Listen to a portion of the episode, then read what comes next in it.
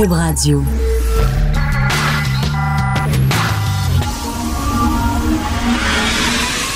10h, 11h. 11h. Richard Martineau. Politiquement incorrect. Cube Radio. Bonjour tout le monde. Euh, Hier, j'avais un souper et j'ai vu de mes yeux vus et je n'étais sur aucune substance qui pouvait altérer mon esprit. J'étais tout à fait sobre. J'ai vu de mes yeux vus de l'autre bout de la table Mathieu Boccoté qui s'est levé et qui a chanté le rapide blanc. Ben non. te dit, il y a des hommes de rien qui rentrent et puis qui rentrent, il y a des hommes de rien qui rentrent, ça ne fait rien. Oui, hein. Après combien de bouteilles, tout ça? Je sais pas, a- moi, je peux mourir en paix maintenant. J'ai vu ça. J'ai mon petit livre noir aujourd'hui et voir Mathieu Boccoté chanter le rapide blanc. Check. C'est fait.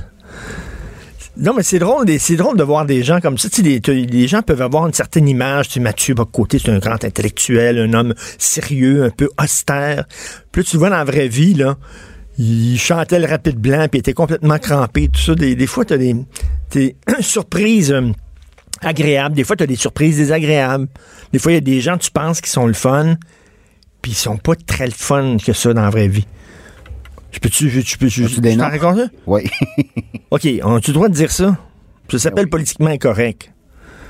OK, une de mes premières entrevues au journal Voir, c'était avec Diane Dufresne. OK? Et euh, euh, genre, l'entrevue était comme de 1 heure à 1 heure et 20. OK? Fait que là, ils ont dit, j'étais dans l'auto avant qu'on aille chez Mme Dufresne. Puis on dit, là, tu rentres. Ils m'ont fait comme un plan de la maison. Là. Tu rentres, tu t'assois, tu tournes, tu- il faut que euh, tu, tu, peux pas aller aux toilettes. Veux-tu aller aux toilettes? là? Il y a un garage ici, tu vas aller aux toilettes avant, tu n'as pas le droit d'aller aux toilettes là-bas. Je dis, non, non, c'est correct, ma vessie est complètement vide. Dans le garage? Oui, mais tu sais, il y a des toilettes dans le garage. Ouais. Il y a des, des stations d'essence, pas son Ah, garage à elle. Tu vas aller pisser dans le garage de Diane Dufresne. Ils ont dit, bon, il y a une toilette dans la station d'essence, veux-tu y aller? Non, non, non, OK, bon. Tu rentres dans le corridor et tu tournes tout de suite à gauche, et là, il y a un sofa. Elle va être assise dans le sofa. Elle va, il y a, il y a un fauteuil. Tu t'assois à côté d'elle, mais tu ne la regardes pas. J'ai dit, pardon, oui. Puis il faut que tu poses des questions, tu regardes devant toi. Je te jure, pas de joke, là. Elle est à côté de moi, à ma gauche, OK? Puis j'avais Diane Dufresne, puis moi, c'est- quand même un gros nom, puis je suis un jeune journaliste, fait que... Et là, je pouvais pas la regarder. Fait que je regardais devant moi, puis je posais des questions, puis elle me répondait. Puis j'avais pas le droit de la regarder. Et il faisait super froid, je me souviens, là, il faisait fret, c'était une grosse tempête de neige et tout. Et comme à 1h20, on dit c'est fini, l'entrevue est terminée. Ils m'ont appelé un taxi, puis ils m'ont sacré dehors, puis j'ai dû attendre le taxi dehors. Je pouvais même pas attendre le taxi en dedans, là. Ils m'ont sorti dehors, il fallait que j'attende le taxi dehors en train de geler. Mais je pouvais pas la regarder, c'est vraiment weird. C'était comme une entrevue à, à l'émission de Louise Deschâtelet. Oui, Il y avait oui. eu ça à un moment donné à ma TV. là. Oui. C'était comme ça. Diana Krall, que j'adore, Diana Krall. Mario Rouleau, le réalisateur, euh, a déjà réalisé un spectacle, il a, il a capté un spectacle de Diana Krall pour un DVD. Il n'avait pas le droit de s'adresser à Diana Krall directement. Tu sais, genre, mettons, tasse-toi un petit peu parce que la lumière, t'es pas dans la lumière, tu sais. Fait que Di- Diana Krall était devant lui. À un pied devant lui. Mais il y avait une fille à côté. Puis là, il fallait qu'il dise à la fille, Can you ask? Can you say to Diana Krall, please? To, tu sais, de, de se tasser d'un pied? Fait qu'elle, elle disait, Diana, peux-tu te tasser d'un pied? L'autre, elle entendait, là. Mais il avait pas le droit d'y parler directement. Voyons. Eddie Murphy vient souvent tourner à Montréal et qui s'est écrit dans son contrat et tout le monde le sait. Quand Eddie Murphy se promène sur le plateau, tu n'as pas le droit de le regarder. Tout le monde doit détourner le regard. Eddie Murphy, tout le monde, les techniciens, tout ça, tu sais, sur un plateau de cinéma, il peut y avoir 100 personnes. Le craft, les techniciens, les gars de son, etc., les régisseurs, blablabla. Et quand Eddie Murphy se promène, tu ne peux pas le regarder, sinon ça a l'air qu'il fait une crise, pète une fuse. Faut que tu regardes. Il y a des gens qui sont vraiment... Puis les journalistes, on est là, on est, on le dit pas, ça. On le dit pas. Des fois, tu peux avoir des rencontres avec des gens désagréables. J'ai déjà interviewé Spike Lee, l'homme le plus désagréable que j'ai vu dans ma vie. Arc, bah. Mais là, on écrit, on écrit pas ça. On écrit tout le temps, ah, ben, tu sais, c'est quelle belle entrevue fantastique, quel homme extrêmement intelligent. C'est pas vrai. Il y en a, c'est vraiment des tweets dans ce milieu-là, des gens qui ont pas de classe. Alors voilà. Sais-tu quoi? Sais-tu qu'est-ce que j'ai pensé aujourd'hui? Moins il y a de filles dans un milieu de travail, mieux ça va. Moi, je trouve, dans un milieu de travail, on devrait embaucher rien que des gars. Non, suivez-moi bien. Des filles, ça se bitch tout le temps. Ça bitch tout le temps, eux autres. Ça bitch. Ils sont trop émotives. Ils sont incapables de trancher. C'est tout le temps le consensus. Sont incapables de trancher. Ça pleure tout le temps. Puis ça jase. Ça jase, ça jase, ça travaille pas. Ça passe leur temps à jaser. Qu'est-ce que vous diriez si je disais ça? Comment vous réagiriez si effectivement je disais ça et je le pensais? Vous capoteriez. Vous appelleriez la station en disant ça n'a pas de sens, c'est sexiste. Comment ça on a le droit de dire ce genre de propos-là sur les hommes? Sur les hommes, ça passe. Là, il y a un concept ces temps-ci, que je vois des textes le passer, ces médias sociaux, puis t'entends ça à la télévision, puis dans les magazines, la masculinité toxique. As-tu entendu parler de ça, toi? Oui. La masculinité toxique, Hugo. On est toxique, les hommes. On est comme un poison. On empoisonne tout ce qu'on touche. On est méchant. On est essentiellement méchant. Quand il y a des hommes dans un milieu de travail, il y a nécessairement du harcèlement. Il y a nécessairement des agressions. J'entends ça, là. Imaginez si je disais, ah ouais, les femmes en milieu de travail, ça n'a pas de bon sens. Ça se bitch, ça broye, ça jase, ça travaille pas. Tout le monde dirait, non, non, t'as pas le droit de dire ça. Mais sur les hommes, il n'y a aucun problème. J'entends ça des fois. L'autre jour, je regardais la télévision, il y avait des féministes qui étaient là, puis disaient, oh, la masculinité toxique, puis oui, oui, oui. C'est deux filles qui se parlent entre eux autres, puis la masculinité... Non. Les hommes, ça n'existe pas. Il y a des hommes. Il y a des hommes qui sont des colons.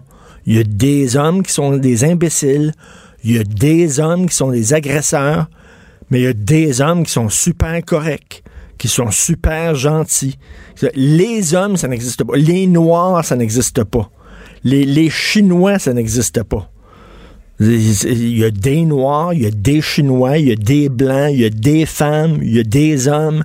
Mais on dirait dans les hommes, là, là, on se gêne pas. Ah ouais, vas-y.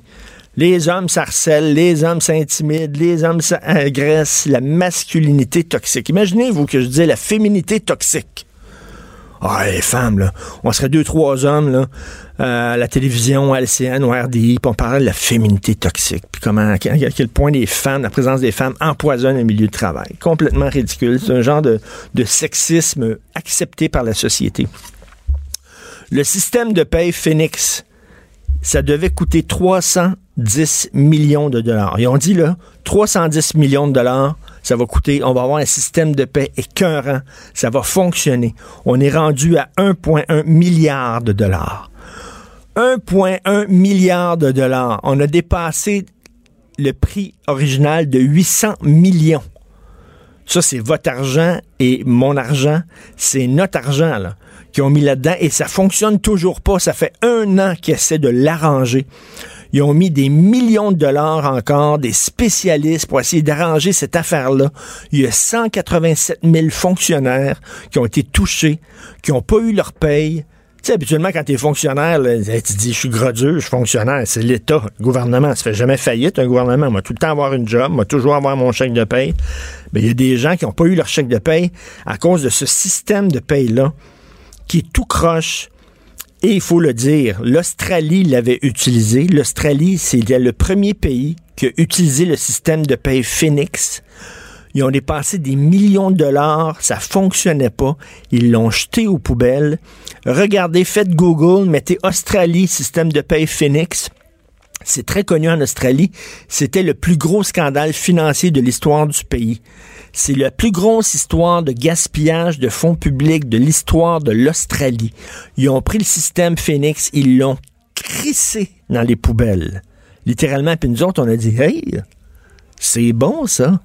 On va le prendre. Il y a eu des textes, il y a eu une commission d'enquête en Australie pour savoir c'est qui le qui était responsable de ça. C'est qui le tata qui est allé chercher ce système-là puis l'imposer à tout le monde en Australie. Il y a eu une commission d'enquête, il y a eu un rapport. Nous autres, des années d'après, on a dit, hey, c'est bon ça. On va aller prendre ce système de paie-là. Parce que nous autres, au Canada, on est smart. Nous autres, ça va fonctionner. C'est comme une, une fille, elle voit, son, elle voit- son ami de fille qui se fait battre par un gars, puis elle dit Hey, moi, sortir avec ce gars-là, moi, là. Moi, moi, le changer. Avec moi, il va être fin. Avec moi, il va être correct. Ben non. Il va te battre aussi. Tu sais, parce que c'est un batteur de femmes. Ben, c'est ça. Là, on a pris le, le système Phoenix, puis on a dit Hey, on va le changer, on va l'amener. Ben non, ça fonctionne pas.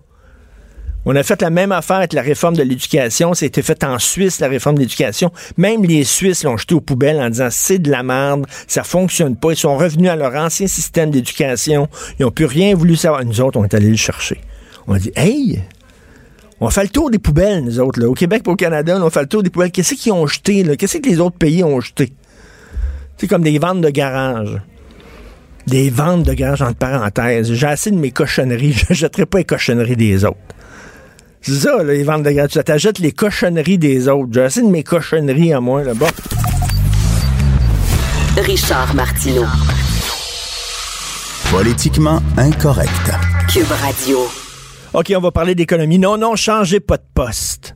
Je le sais que vous aimez pas ça quand on parle d'économie, hein? Vous lisez le journal, vous prenez les pages économiques, puis vous les jetez, là, à côté. Vous les lisez pas, mais vous devriez les lire. Regardez le système de paix Phoenix, là. 310 millions de dollars, ça devait coûter. Ça coûte 1,1 milliard de dollars, puis vous vous scandalisez pas. Vous vous choquez pas. Tant que les gens ne se choqueront pas, le gouvernement va con- continuer à gaspiller notre argent, puis à utiliser notre argent n'importe comment. J'aimerais ça, moi, une fois que les gens sortent dans la rue pour des questions économiques. Arrêtez de gaspiller l'argent qu'on vous envoie.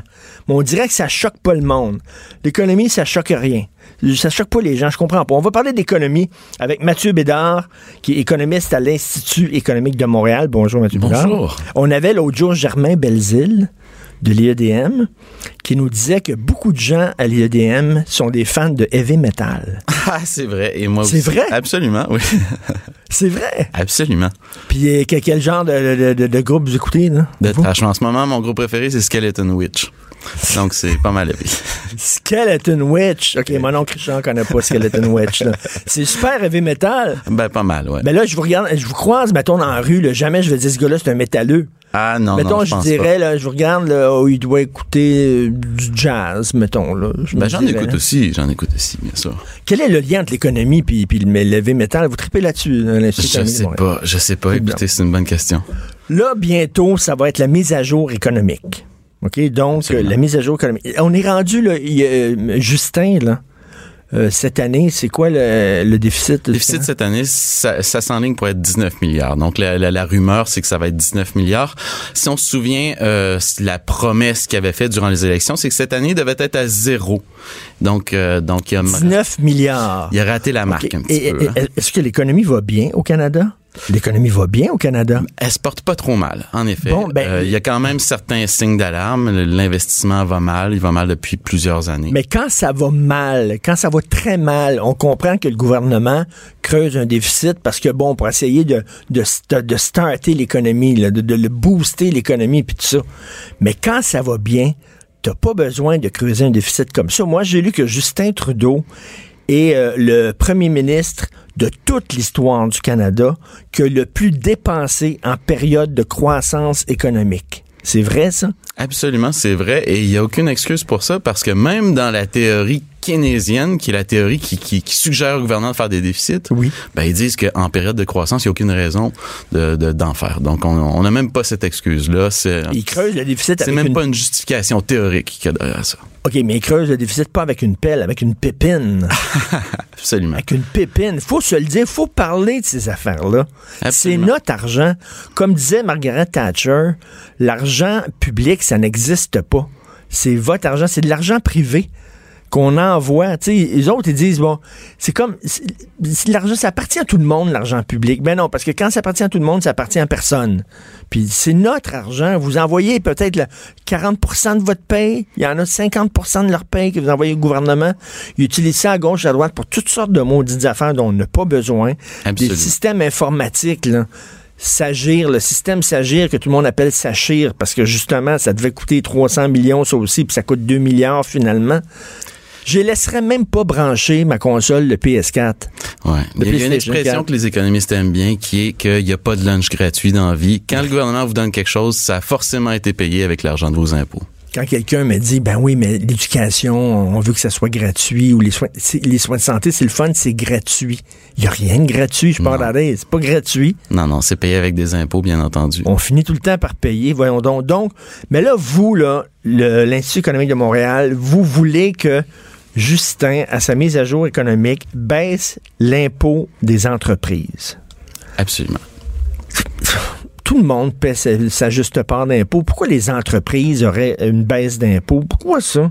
Ben, la première raison, c'est que au sud de la frontière, aux États-Unis, ils viennent de baisser énormément cet impôt-là et ça va attirer beaucoup d'investissements qui, sinon, on- le Canada aurait peut-être été compétitif, mais ils sont passés d'un taux combiné de 39% à un taux combiné de 26 nous autres, on est à 27, juste au-dessus. À, à l'époque, on était quand même compétitif. Là, non seulement on l'est pas, mais euh, mais en plus, les États-Unis, je veux dire, ils ont d'autres arguments pour attirer les entreprises. Êtes-vous en train de dire des choses positives sur Donald Trump?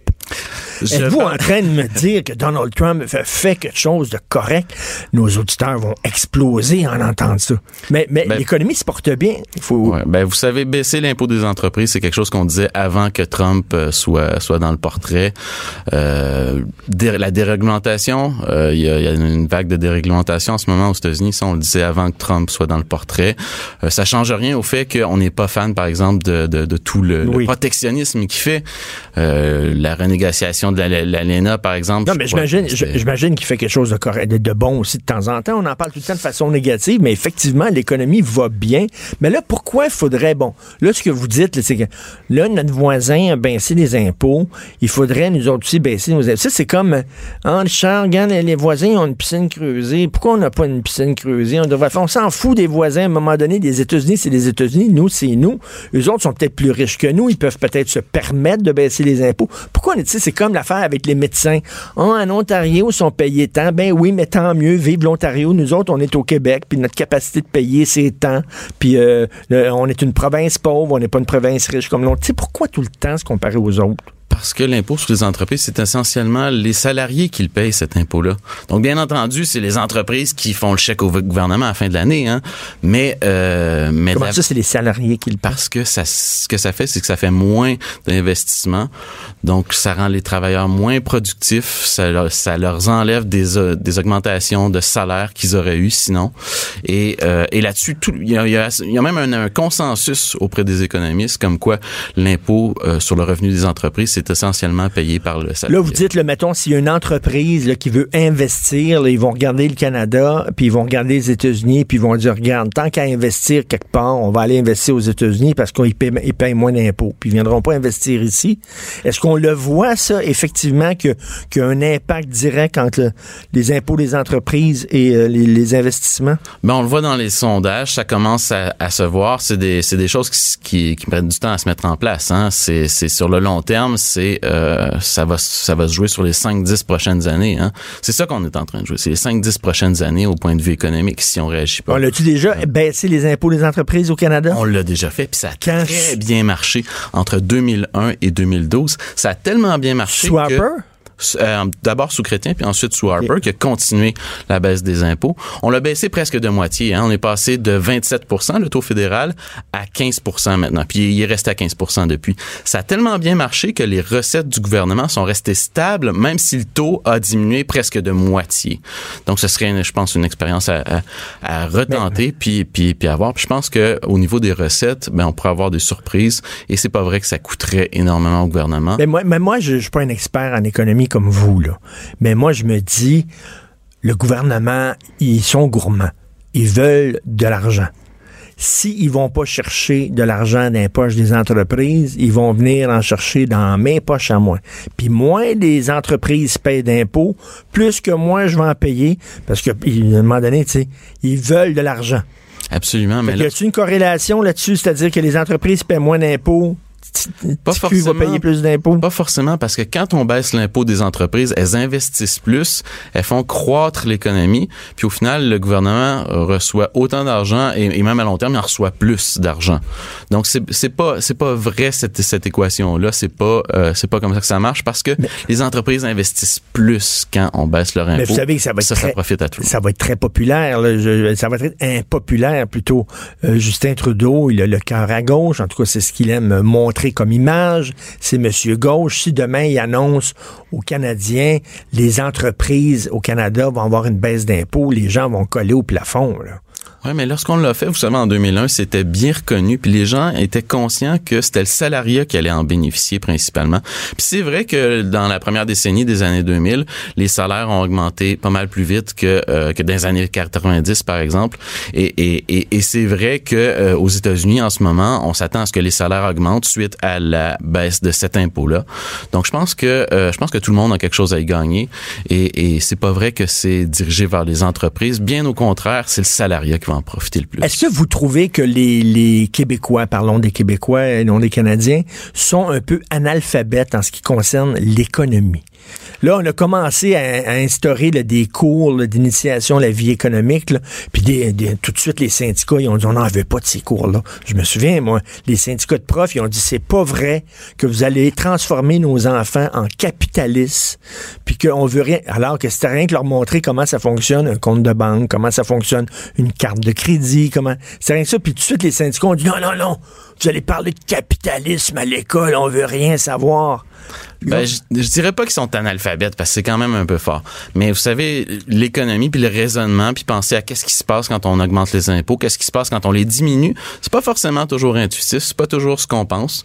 Là, par exemple, euh, je veux dire tout simplement baisser les impôts puis que les, les recettes du gouvernement restent les mêmes. Je veux dire, c'est, un petit peu contre-intuitif. Je veux dire, il faut faut le savoir que c'est que, que c'est le cas. Euh, et, et, et effectivement, je pense que ça peut être utile un cours d'économie. Encore faut-il que Ben, euh, qu'il y ait des dire- bonnes choses qui soient enseignées dans ce Mais cours. j'ai j'ai lu, j'ai lu récemment, il y a une étude à travers le Canada, les gens ne savent pas c'est quoi un déficit. La majorité des Canadiens ne savent pas c'est quoi un déficit. Ah, On a un gros problème d'éducation, euh, je dirais fin- financière. Ça c'est ça c'est assez clair euh, et ça se voit partout. euh, Puis moi, je, je suis sûr là, que on fait le test de la cafétéria, là, on va à la cafétéria, puis on demande aux gens, c'est combien vous payez là, dans votre carte de crédit. C'est quoi le, le- le pourcentage d'intérêt sur votre carte de crédit? Ils n'ont aucune idée. Je suis convaincu. Eh oui. Convaincu, dont moi le premier. Eh ben, je vais vous avouer que moi non plus, je sais pas, mais c'est ça tombe bien parce que je m'en sers pas comme un comme un, un moyen de crédit. Faut pas s'en servir comme un moyen de crédit, sa carte de crédit. Faut s'en servir comme un moyen de paiement. Faut toujours tout payer. Attends. Bon, eh, dites ça à Justin. 19 milliards de déficit cette année en période de croissance économique. Faut s'occuper de nos affaires. Faut s'intéresser à l'économie. C'est notre argent. On envoie l'argent. Puis si ça allait dans le système de santé puis dans le système de l'éducation, même pas. Ça va dans des systèmes informatiques comme le système Phoenix, le système Sagir, puis en pure perte, des gonzillions de dollars. Puis les gens, on dit rien. On se fait tomber, puis on, on fait même pas bien. Même pas. Mathieu, merci beaucoup, Mathieu Bédard. Martineau et l'actualité, c'est comme le yin et le yang. Impossible de les dissocier. De 10 à 11. Politiquement incorrect. Nous recevons maintenant en studio Denise Bombardier et Simon Durivage. Non, c'est pas vrai. C'est pas vrai. Denise Bombardier seule. Bonjour, Denise. Bonjour. Bonjour. Vous savez, Denise, souvent, vous prenez ma défense et euh, je vous trouve très courageuse. Je veux prendre votre défense aujourd'hui. Je veux revenir très rapidement sur les propos que vous avez dit, euh, vous avez euh, dit à tout le monde en parle sur les francophones hors Québec. Vous avez dit que la francophonie est presque morte. Et comme disait René Lévesque, c'est des dead ducks. Les francophones hors Québec, c'est vrai que ça va pas très bien. Et là, il y a des gens qui l'ont pas pris, puis qui sont euh, frustrés de tout ça, ils sont scandalisés, choqués de vos propos. Et là, j'ai regardé au Manitoba. Il y a 1 400 000 personnes au Manitoba. Il y a 42 000 francophones. C'est mort, ça. 42 000 sur 1 400 000. Je suis désolé, mais c'est mort, ça. Écoutez, je le sais, euh, et surtout, je suis vraiment la, la, la mauvaise personne, parce que moi, j'ai passé toute ma vie, et je l'ai, je l'ai même écrit dans le dictionnaire amoureux du Québec quand je parle des, Fran- des Canadiens français à l'extérieur du Québec, et à défendre, parce que à chaque fois que j'y vais, et j'accepte d'y aller, euh, euh, soit au Nouveau-Brunswick, soit en Ontario, je vais en Alberta donner des conférences, au Manitoba, où je, où je trouve que ce sont des survivants. Ben Mais oui. vous avez raison, je viens de donner là tout à l'heure une entrevue à la radio de, de du nord de l'Ontario, là près de Sudbury, et c'était la même chose. La jeune la jeune femme m'a interpellée, elle m'a dit moi je suis ici, on peut vivre. Euh, mais mais il y a que écoutez, il y a y a que 11 des, des des francophones en Ontario et ça c'est des gens qui parlent les deux langues parce qu'il y a 4% seulement de gens qui parlent seulement français. Ben ça, c'est, Alors- pre- c'est presque mort, ça vivote. mais en- là, au Manitoba, vous avez raison. Au Manitoba, attendez que je mette mes lunettes, je vais vous donner parce que c'est intéressant pour qu'on sache de quoi on. Au Manitoba, euh, parmi les, il y a très peu d'étrangers. Et parmi les étrangers, c'est 1,3% d'Espagnols, 0,7% d'Allemands et 0,2 de Français. Mais oui. Vous vous rendez compte?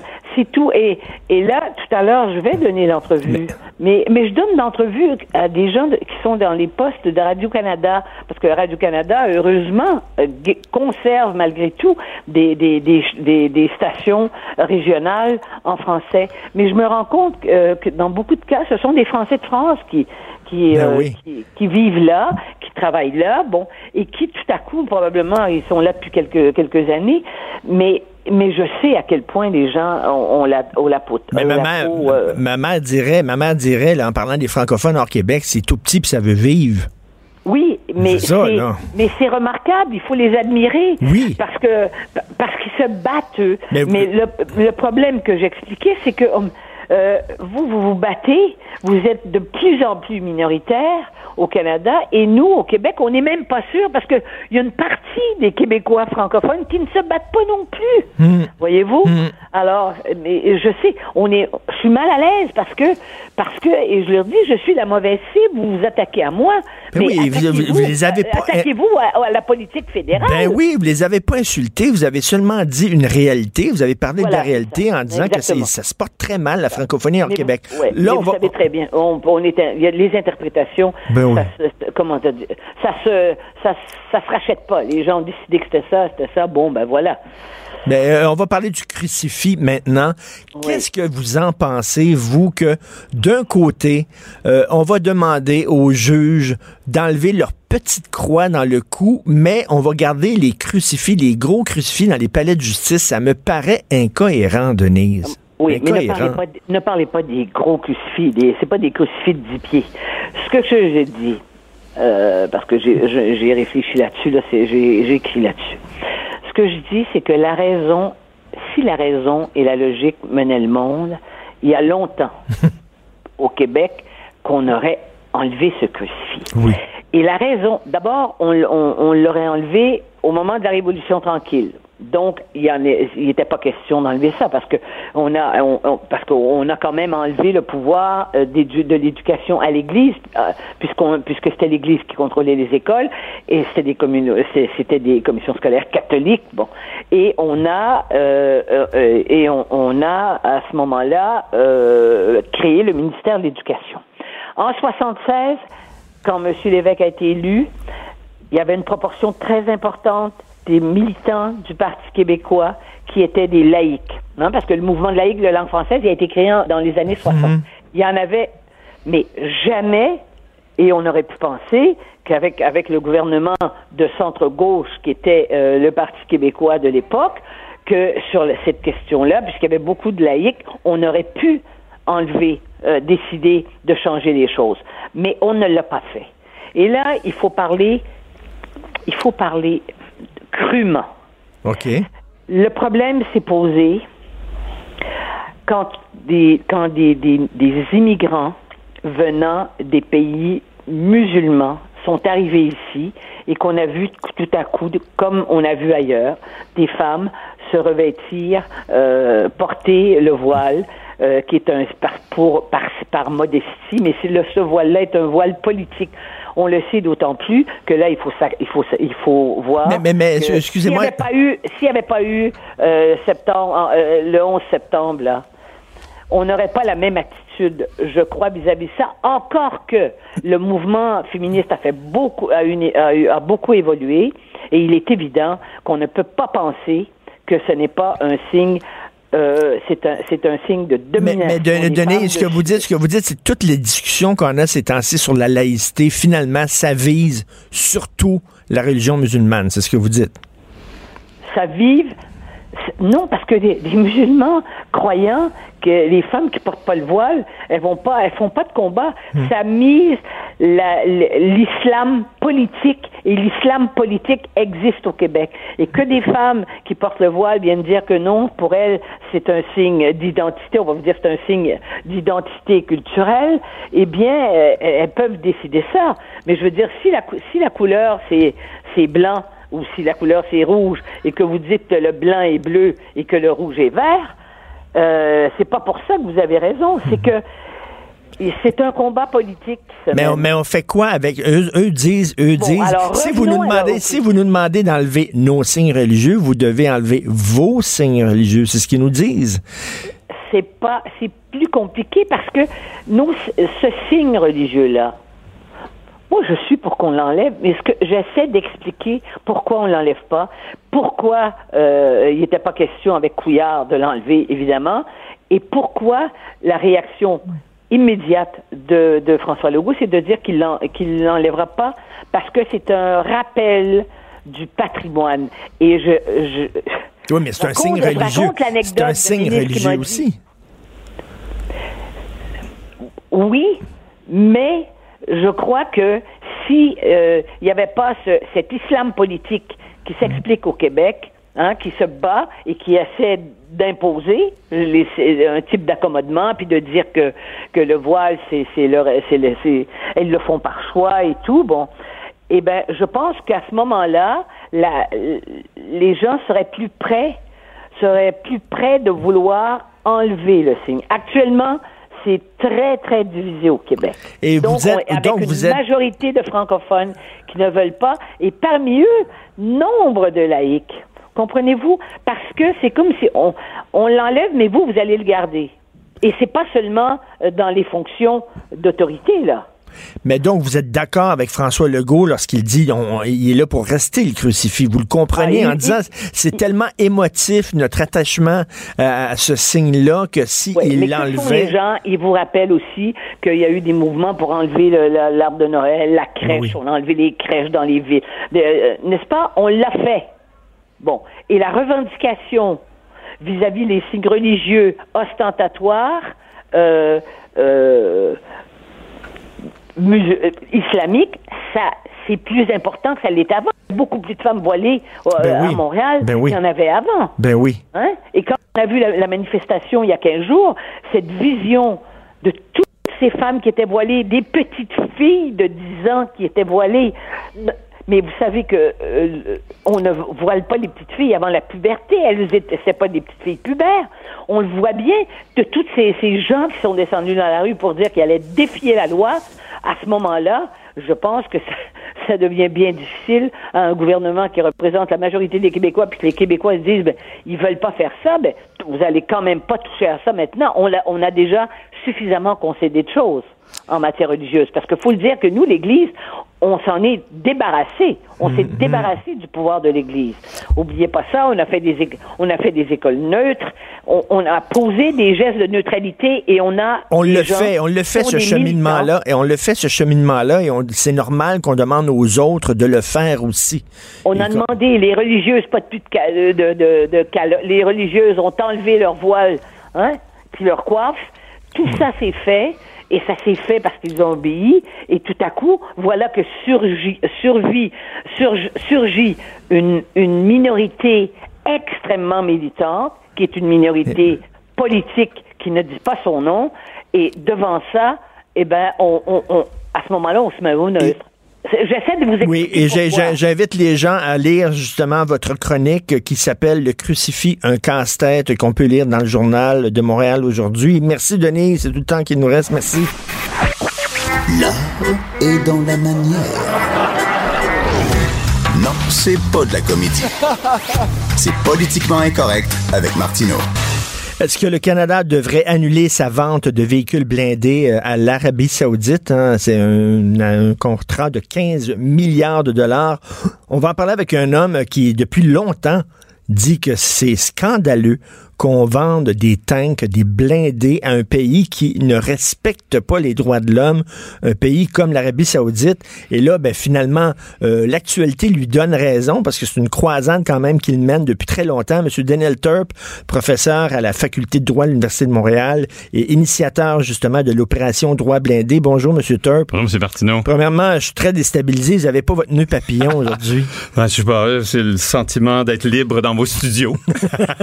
mais pourquoi, c'est- je badine, c'est de l'anecdote, mais quand même, moi, ça me fascine. Pourquoi on, on décide de porter un nœud papillon? C'est un statement, hein? Ben, de pas mettre une cravate et un nœud papillon. Qu'est-ce que ça Ben, veut J'en dire? porte des cravates de temps en temps, et surtout des nœuds papillons, mais j'ai été influencé quand j'étais un étudiant en France et mes professeurs de droit national portaient des nœuds papillons. C'est comme ça, ils m'ont influencé. Puis quand je suis devenu un professeur de droit national, Vous ben, trouviez ça j'ai fait comme eux. Je trouvais que ça a une certaine classe, mais en même temps, il y a des gens qui étaient des fois nous s'accusent d'être snobs là, parce qu'on porte un nœud papillon. Je pense qu'il faut regarder Ouais, derrière le derrière l'habit là. Je connais je- André Arthur porte un nœud papillon, Pee Wee Herman, le chanteur Stromae, Ouais, qui c'est qui Moi, j'écoute dans le milieu. euh, Vincent Marissal. Vincent Marissal. Hubert, qui était l'attaché de, de, presse, le conseiller de Bernard Landry. Ah oui, c'est ça, Hubert euh, Talbot. Hubert Talbot, qui avait un nœud papillon Oui, aussi. oui, tout à fait, tout à fait. Bon, alors on vient des, des vraies choses. C'est comme, M. Turp, c'est comme si on découvrait ces temps-ci que l'Arabie saoudite est un pays qui ne respecte pas les droits de l'homme. Il me semble qu'on le sait depuis un bout de temps. Là. On le sait depuis très longtemps. Tu sais, c'est même un pays qui, en 1948, là, s'était abstenu de voter en faveur de la Déclaration universelle des droits de l'homme, puis qui, depuis, euh, tu sais, a jamais vraiment respecté les, les droits fondamentaux. C'est effrayant. C'est, d'après toutes les ONG, là, Amnesty International, Freedom, c'est le pire pays. C'est le Ah pays oui? qui a le pire dossier en matière de droits fondamentaux. De la discrimination à l'égard des femmes, en partant par la liberté d'expression, la torture, la façon dont ils décapitent le monde ou lapident les femmes quand ils imposent la peine de mort, là. Alors, et la façon dont ils utilisent les armes qu'ils achètent euh, par milliards de dollars à tous les pays du monde pour les, euh, pas les apprivoiser, pour pas faire en sorte qu'on parle trop des droits fondamentaux, comme le Canada, là. Quand on ose tweeter, là, là, il y a des représailles. Mais vous savez, ce qui m'a tellement dérangé, l'hypocrisie, là, des dernières semaines, là, c'est Canada tweet parce que on t'attaque les femmes, des défenseurs des droits des femmes, mais le contrat, il veut pas y toucher. Ben oui. L'Arabie Saoudite, eux autres, ils critiquent le Canada de s'ingérer dans ses affaires intérieures, mais ah, le contrat, ils veulent pas y toucher non plus. Ben ils oui. veulent les armes, hein. C'est une hypocrisie que moi, je n'accepte pas. on fait, c'est un pays, c'est un, c'est un- un- le, le chef du pays, le, le prince, c'est un, c'est un tyran, il faut le dire, là. Et euh, on se bouche le nez, on se pince le nez, on se ferme les yeux, puis on fait de la business avec eux autres. Il me semble que moi, si mon voisin, je savais que mon voisin bat sa femme régulièrement et agresse ses enfants, euh, j'achèterais pas, euh, j'irais pas à sa vente de garage, mettons. Ouais. Hein, j'achèterais pas des trucs chez eux, je l'inviterais pas à mon barbecue. Euh, on a comme, euh, d'un côté, on se targue, le Canada, c'est un pays tellement à gauche qui respecte les droits de toutes les minorités et tout ça. Mais d'un autre côté, quand c'est le temps de faire de l'argent, on fait affaire avec les pires pays de la planète. Oui, puis il y a les gros lobbies militaires. Vous savez, General Dynamics Land System, là, qui est en Ontario, puis qui est en train de construire toutes ces, ces, ces, ces Jeeps. C'est comme ça que Justin Trudeau les avait, les Jeeps. Les là. Jeeps. Puis euh, Harper avait appelé ça des trucks, des camions. Là. Quand, quand on les regarde, là, c'est pas du tout. C'est des blindés. Hey, c'est des blindés, puis c'est des chars d'assaut. Puis là, si je vous donnais le détail de ce qu'ils ont, ce qu'ils ont vendu, parce qu'on l'a finalement appris par un journaliste, c'était quoi le contrat, puis combien il y a de véhicules, là, euh, vraiment de, de guerre, là. Ben là, on serait, euh, convaincu que ça n'a pas d'allure de, de, de, de vendre des armes comme ça à l'Arabie Saoudite et que ça ferait, ça fait longtemps que le contrat Ben, aurait dû être annulé. ben, il j'ai aurait jamais nom. dû avoir lieu. Ben, j'ai un nom pour vous, Raif Badawi. Mais oui. Sa femme est à Sherbrooke. Elle vit ici avec ses enfants. Raif Badawi, c'est, c'est presque un Canadien, c'est presque un Québécois. Parce qu'il a critiqué la façon dont le régime saoudien traite les femmes sur son blog. On l'a accusé, on l'a condamné à 1000 coups de fouet et 10 ans de prison. Déjà, à- ne serait-ce que là, on aurait dû dire, ben, ça n'a pas de bon sens. Tout à, À fait. partir Puis, de tu sais, là, là. On fait une diplomatie secrète. Là. Tu sais, même Stéphane Dion, quand il était ministre des Affaires étrangères, il disait Oui, mais faire, faire attention, qu'est-ce qu'on dit aux Saoudiens? Puis si on est secret, puis si on est diplomate, là, ils vont peut-être le libérer, Raif Badawi. Mais ça n'a pas marché. Là. Pas marché. Puis tu sais, dès qu'on dit quelque chose là, sur l'Arabie Saoudite, les droits fondamentaux, ils disent on s'ingère dans leurs affaires internes. On a le droit de le faire. On a le droit de le faire depuis 1948, depuis qu'on a adopté une déclaration universelle. On a le droit de dire au monde, respectez donc les droits de vos propres citoyens. Mais en même temps, on leur vend les tanks qui vont nous donner 15 milliards de dollars. Eh, On a besoin de cet argent-là au Canada, 15 milliards de dollars, puis ça va créer des jobs. hein, parce qu'il y a des gens qui construisent ces blindés Est-ce que, d'un côté, je me fais l'avocat du diable, est-ce que vous êtes un grand naïf? Non, je suis pas un grand naïf, puis je me bats comme d'autres. Vous savez que le, le- le recours qu'on a pris avec mes étudiants, là, moi, je suis fier de mes jeunes Oui. étudiants, mes étudiants à l'Université de Montréal qui ont embarqué là-dedans. J'en ai une quarantaine qui travaillent avec moi depuis deux ans. Là. Ils sont venus des- dans, dans les tribunaux, ils ont fait de la recherche, mais deux avocats extraordinaires, là, André L'Espérance et Anne-Julie Asselin, qui font ça pro bono. Est-ce que ça fait partie de leur cours? Est-ce qu'ils vont Ben, avoir des, des, non, des notes je- je- là-dessus? C'est pas dans le cours, mais tu sais, je les rencontre avant mon cours, puis on se rencontre après, puis ils font ça bénévolement, les étudiants, puis euh, ils ont appris des choses, puis c'est une façon d'apprendre bien Oui. le droit, puis j'ai des étudiants qui ont des convictions fortes, là. Je suis très fier de ça. Mais vous savez qu'on n'est pas les seuls. Il y a des recours comme le nôtre au Royaume-Uni. Il y en a euh, en Belgique. D'ailleurs, ils ont gagné en Belgique. Ils ont suspendu des licences contre la région wallonne là, qui avait l'intention, elle aussi, d'exporter des, des- de l'équipement militaire en Arabie saoudite. Il y a une cause en France maintenant devant le tribunal administratif de Paris. Alors, on n'est pas tout seul à se battre là contre des gouvernements qui veulent vendre des armes à l'Arabie saoudite.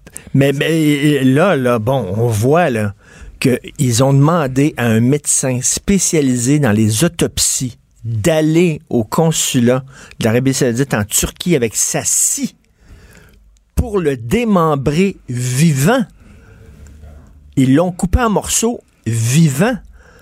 Et là, Justin dit, ben, on va y penser là, pour les, les blindés. Je sais pas, il a pas pris de décision, il me semble que... Ah non, mais vous savez, M. Erdogan, le président turc, euh, qui... Qui a aucune leçon à donner qui à a pas de leçon à donner aux autres sur les droits fondamentaux, mais il a dit euh, ce matin devant le Parlement euh, en Turquie que c'était barbare. Il a utilisé le mot barbare pour ce qui était Lui-même. arrivé lui-même. Il a dit ce que les Saoudiens avaient fait, c'était barbare, c'était prémédité, c'était planifié, le Mais meurtre. ça, c'est comme la Turquie qui dit que l'Arabie Saoudite est barbare. C'est comme la mafia italienne qui dirait que les Hells Angels sont pas corrects. Ouais, en tout cas, il n'y a pas de leçon à donner à personne. euh, et, et- mais la, la réalité, c'est qu'effectivement, il y a du monde comme, comme ça à qui on devrait dire il n'est pas question qu'on fasse affaire avec vous, il n'est pas question qu'on vous vende quoi que ce soit, et surtout pas de l'équipement militaire. Puis, vous savez, notre cause, là, on est rendu en Cour suprême, là, parce que les juges sont pas mal conservateurs. Ils n'ont Ah pas oui? d'audace. Ils n'ont pas voulu admettre qu'il y a un risque que les tanks qui seraient vendus à l'Arabie Saoudite puissent être utilisés pour euh, Contre, leur- contre leur population. contre leur population Mais pourquoi, ou au mais pour- Yémen ou au Yémen parce que là tu sais mais pourquoi, Saoudite- pourquoi ils achèteraient ces tanks-là, sinon? ben oui, et puis quelque part, tu sais, en plus, c'est le, le Saudi euh, National Guard qui achète ça. Tu sais, C'est l'armée pour protéger le, le- le prince. Et, et les, les tribunaux ont même re- reconnu. C'est pour ça qu'on est en Cour suprême. On veut y aller, puis on veut gagner. Mais- notre- mais- mais bravo, Parce que, mais- savez-vous quoi qu'ils disent? Ils disent, le ministre une discrétion absolue.